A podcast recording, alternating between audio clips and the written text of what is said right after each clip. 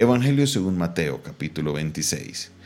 Evangelio según Mateo capítulo 26 versículo 30 en adelante. Evangelio según Mateo capítulo 26 versículo 30 en adelante. Y dice la palabra del Señor de esta manera. Y cuando hubieron cantado el himno, salieron al monte de los olivos. Entonces Jesús les dijo, Todos vosotros os escandalizaréis de mí esta noche, porque escrito está, heriré al pastor y las ovejas serán del rebaño serán dispersadas. Pero después que haya resucitado, iré delante de vosotros a Galilea. Respondiendo Pedro le dijo, aunque todos se escandalicen de ti, yo nunca me escandalizaré. Y Jesús le dijo, de cierto, de cierto te digo que esta noche, antes que el gallo cante, me negarás tres veces. Pedro le dijo, aunque me sea necesario morir contigo, no te negaré.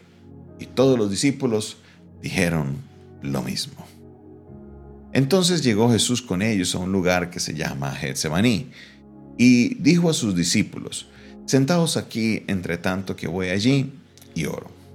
Tomando a Pedro y a los hijos de Zebedeo, comenzó a entristecerse y angustiarse en gran manera. Jesús les dijo, Mi alma está muy triste, hasta la muerte. Quedaos aquí y velad conmigo. Yendo un poco más adelante, se postró sobre su rostro, orando y diciendo, Padre mío, si es posible, pase de mí esta copa pero que no sea como yo quiero, sino como tú. Vino luego sus discípulos y los halló durmiendo. Dijo a Pedro, ¿así que no habéis podido velar conmigo una hora? Velad y orad para que no entréis en tentación. El espíritu a la verdad está dispuesto, pero la carne es débil. Otra vez fue y oró por segunda vez diciendo, Padre mío, Padre mío, si no puede pasar de mí esta copa sin que yo la beba, hágase tu voluntad. Vino otra vez y los halló durmiendo, porque los ojos de ellos estaban cargados de sueño. Y dejándolos se fue de nuevo y por tercera vez, y oró por tercera vez diciendo las mismas palabras. Entonces vino a sus discípulos y les dijo, Dormid ya y descansad. He aquí, ha llegado la hora el Hijo del Hombre es entregado en manos de pecadores. Levantaos, vamos, ved, se acerca el que me entrega. En esta porción bíblica encontramos dos cosas muy interesantes que quiero eh, recalcarlas el día de hoy, quiero que las observemos del comportamiento del ser humano, cómo, cómo es el ser humano, cómo es la dinámica eh, del ser humano en frente a las situaciones complejas.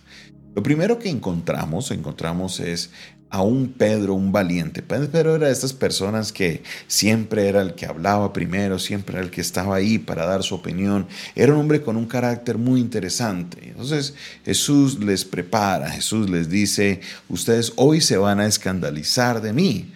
Hoy ustedes se van a escandalizar porque definitivamente algo va a pasar. Escrito está, heriré al pastor y las ovejas serán dispersadas. Esto eh, sale de la palabra de Dios en el libro de Zacarías capítulo 13, versículo 7. Capítulo 13, versículo 7 del libro de Zacarías se cumple esta palabra que está dando Jesús. Heriría al pastor y dispersaré las ovejas.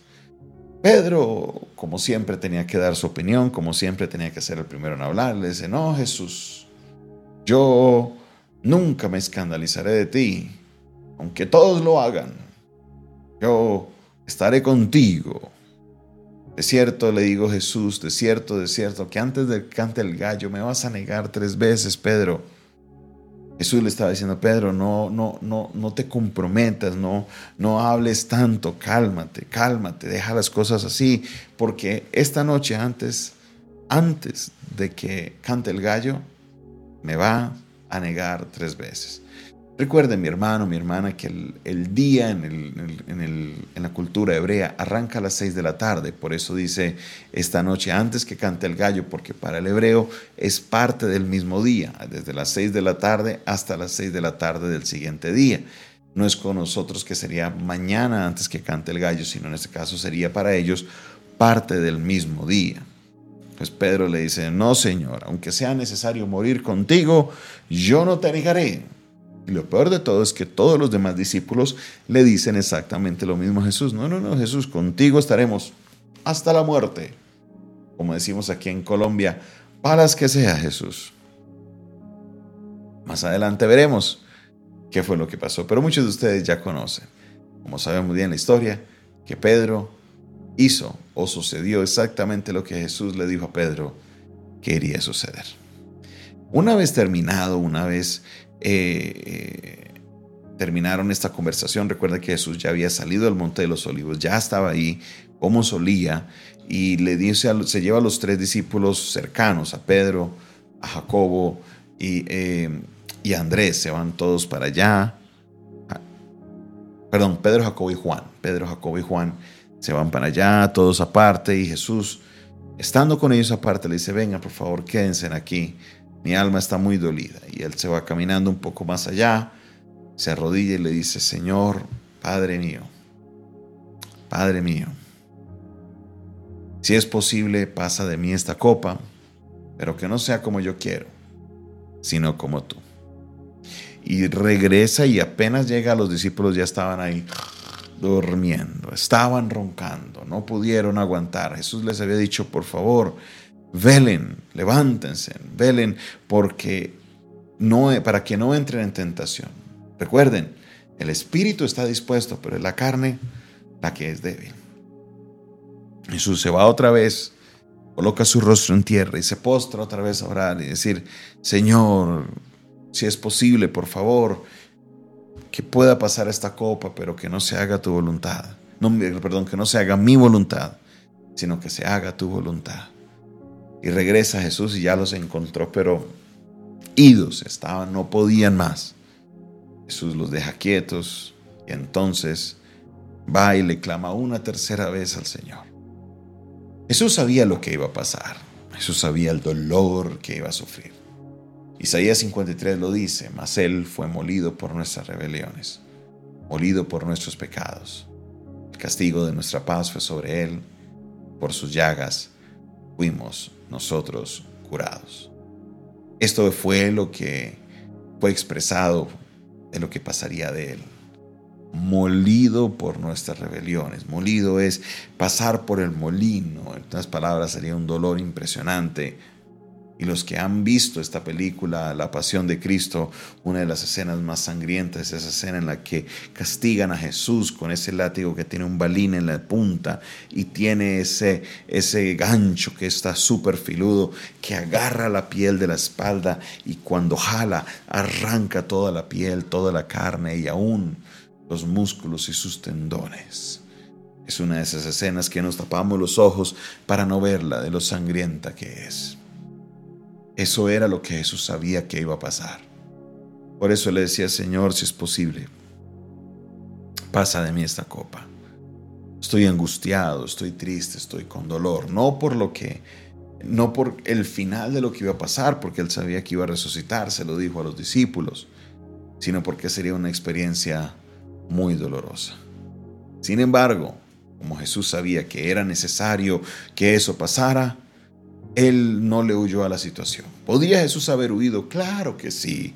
Él es el Hijo de Dios. Él podía de un momento desaparecérsele a todos y que nadie lo encontrara, pero sin embargo él ahí se quedó, porque sabía que esa era la voluntad del Padre. Y hoy quiero que nos hagamos una pregunta, y es, cuando nosotros sabemos que es necesario a veces pasar por ciertos sufrimientos para poder llegar a donde nosotros queremos llegar. ¿Cómo reaccionamos frente a eso? ¿Cómo nosotros hablamos con Dios en ese tiempo? Muchos los escucho orar quejándosele a Dios. Señor, ¿por qué? Señor, ¿por qué? ¿Por qué a mí? ¿Qué hice yo? Explícame. Pero Jesús guardó silencio frente a eso y solo le dijo al Padre, Padre, si se puede pasar, por favor hazlo, pero quiero hacer siempre tu voluntad. Jesús se humilla frente a la voluntad del Padre. Hoy tenemos esta corriente de cristianos que creen que Dios es como nuestro servidor solo porque la Biblia dice que lo que hagamos en el o lo que pidamos en el nombre de Jesús Dios lo va a hacer. Entonces creemos que Dios está al servicio mío. Cuando se nos olvida que nosotros los que estamos al servicio de él. La voluntad que se hace es la voluntad del Padre, no mi voluntad. Pero para algunos este versículo dice que se haga mi voluntad y no se haga tu voluntad. Porque queremos hacer lo que queremos. Queremos hacer lo que a mí me gusta, lo que yo quiero. Ese es el problema que muchas veces tenemos. Porque no queremos hacer la voluntad de Dios. ¿Y tú? ¿Qué quieres hacer? ¿Qué has pensado hacer en estos tiempos difíciles? ¿Enfrentar la situación o seguirle reclamando? Seguir diciendo, pues Señor, porque a mí? ¿Qué hice yo? No. Permite, permite que la voluntad de Dios se cumpla.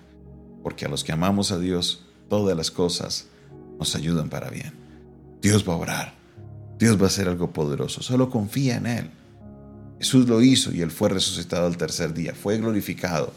Fue glorificado hasta los sumos, nos dice la palabra. Y hoy está sentado a la diestra de Dios Padre. Y por eso, todas las rodillas se doblará y toda lengua confesará que Jesús es el Rey de Reyes. ¿Para la gloria de quién? De Dios Padre. Todo es por Él y para Él a la gloria de Dios Padre. Todo lo que hacemos debe ser para Él. Así que si primero debes tener una comunión con Dios para entender cuál es su voluntad, y una vez sepas qué es su voluntad, humíllate ante la voluntad de Dios. Él quiere lo mejor para nosotros. Gracias Señor por tu palabra en este día. Gracias Dios porque sabemos que en un día como hoy se conmemora la muerte de nuestro Señor Jesucristo, de tu Hijo. Dios, no hay sacrificio que se pueda igualar. No hay nada que podamos nosotros hacer para poder nosotros igualar lo hecho en la cruz del Calvario. Gracias Dios por tan grande sacrificio. Hoy conmemoramos esa muerte de nuestro Señor Jesús por abrir un camino para que con su sangre derramada nuestros pecados fueran perdonados. Dios, obra en la vida de todos los que hoy quieren recibir de parte tuya. En el nombre de Jesús, amén, amén y amén. Esta fue una producción del Departamento de Comunicaciones del Centro de Fe y Esperanza, la Iglesia de los Altares. Un consejo oportuno en un momento de crisis. Se despide de ustedes su pastor amigo Jonathan Castañeda, quien les invita a que se suscriban a nuestro canal para que ustedes puedan estar al, al, tanto de todo lo que sucede. No olviden darle también la campanita que está al lado del botón de suscribirse, así usted puede recibir todas las notificaciones de lo que estamos haciendo. Recuerde que si quieres aprender un poco más de nuestro ministerio, escríbenos al 316-617-7888. De nuevo, 316-617-7888. El Señor les bendiga, el Señor les guarde